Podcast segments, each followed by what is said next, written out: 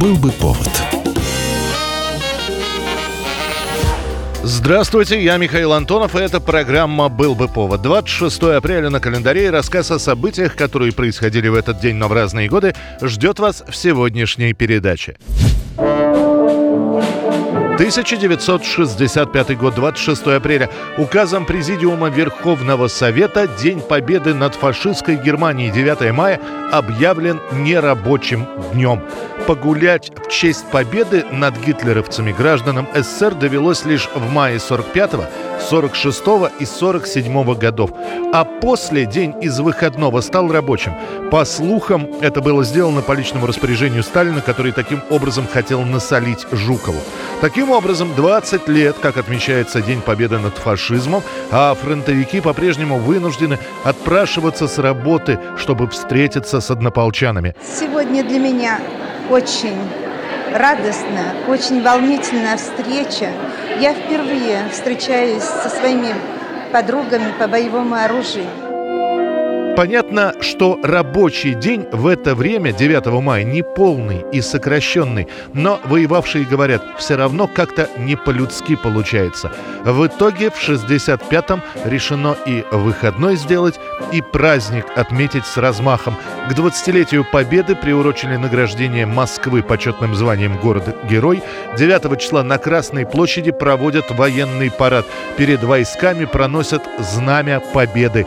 Прежде парадные расчеты маршировали в столице на Красной площади только 1 мая и 7 ноября. 1986 год, 26 апреля. Происходит авария на Чернобыльской АЭС.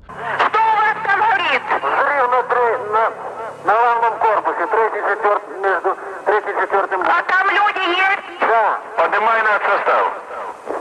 Поднимаю, начальника поднял. Так всех, всех, весь офицерский состав, офицерский корпус поднимай. В ночь на 26 число на четвертом энергоблоке проводится испытание турбогенератора. Реактор планировалось остановить и замерить генераторные показатели. Однако безопасной остановки не получается. Происходит взрыв и последующий пожар. К двум часам ночи реактор практически полностью разрушен. Приехавшие пожарные без каких-либо средств индивидуальной защиты от радиации начинают тушить пожар и не дают огню перекинуться на третий энергоблок. Нам предстоят большие, ответственные и сложные задачи. Прежде всего, обеспечить необходимую противопожарную защиту атомной электростанции и ликвидацию торфяных пожаров, которые в настоящее время имеют место К утру уже известно, что есть двое погибших от взрыва, а также знают, что есть огромный радиационный фон и что-то нужно делать с населением ближайшего города Припять. Именно они, жители Припяти, первыми узнают про аварию и начинают готовиться к эвакуации. В первые дни из Припяти вывозят население 10-километровой зоны. В последующие дни 30-километровой зоны. Запрещается брать с собой вещи, детские игрушки и тому подобное. Многие были эвакуированы в домашней одежде. Чтобы не раздувать панику, сообщается, что все вернутся домой буквально через три дня. Домашних животных с собой брать не разрешают. О Чернобыльской аварии начинают говорить иностранные агентства. Те, кто слушал так называемые вражеские голоса, знают, в Чернобыле на реакторе произошла какая-то авария. Как говорят специалисты, сильная. Официальные сообщения ТАСС появятся только через два дня после случившегося. Само здание станции огромных разрушений, о которых не умолкает, твердят средства массовой информации Запада, нет. О том, что катастрофа в Чернобыле масштабная, что люди, работавшие в первые часы ликвидации аварии, получили гигантскую дозу облучения, о том, что пострадало не только Припять, но и огромное количество городов Украины, Белоруссии и других, об этом активно начнут говорить только после майских праздников. 1997 год, 26 апреля. На фоне политическо-экономических событий совершенно незаметно проходит новость о том, что на 56-м году жизни скончался популярный исполнитель 60-х, 70-х годов Валерий Абадзинский. Эти глаза напротив калейдоскопа огней Эти глаза напротив ярче все теплей Он еще в начале 80-х пропал из поля зрения журналистов, исчез с экранов телевизоров и из радиопередач. А еще 10 лет назад Абадзинский один из самых популярных исполнителей. Под эти глаза напротив на танцплощадках кружатся в вальсах, под восточную песню танцуют медленные танцы, ребята во дворах на гитарах пытаются подобрать аккорды к песне из кинофильма «Золото Маккены».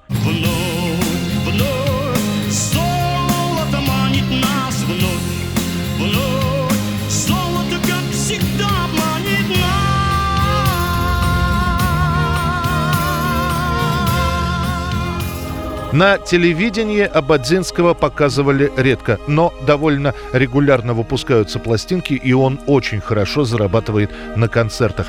Стремление заработать много в то время не приветствовалось. Более того, пошли слухи, что Абадзинский очень недоволен своими доходами и собирается покинуть страну. Все это привело к тому, что имя певца стали исключать из концертных и гастрольных программ. К середине 80-х приглашать на концерты окончательно перестанут. До 90-х кумир миллионов работает сторожем на галстучной фабрике. Когда пойдет мода на ретро, старые песни о главном, песни прошлых лет вспомнят и про Валерия Бадзинского. Правда, вместо стройного молодого человека публика увидит набравшего веса и посидевшего исполнителя. На мне государство зарабатывало деньги, огромные деньги. Я, скажем, за первый диск свой вот в этих песнях, э, есть эти песни, я за этот диск получил от фирмы «Мелодия» получил 150 по тем временам рублей. Снова зрительской любовью Валерий Абадзинский сможет насладиться всего пару лет. В апреле 97-го у него случится сердечный приступ. Приехавшая скорая спасти Абадзинского не сможет. Льет ли теплый дождь, падает ли снег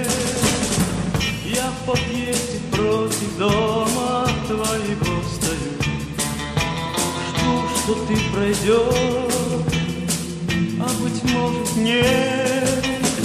Стоит мне тебя увидеть,